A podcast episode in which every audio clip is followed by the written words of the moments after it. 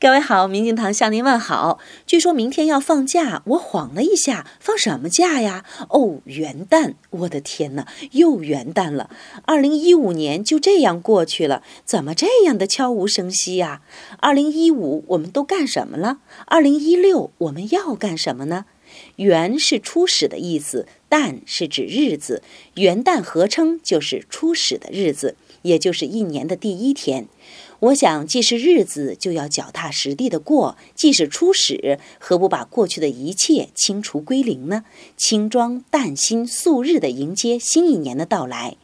好像按照常理，这样的公众平台都需要送出祝福的吧？其实我挺不善于说那些花里胡哨的祝福词的。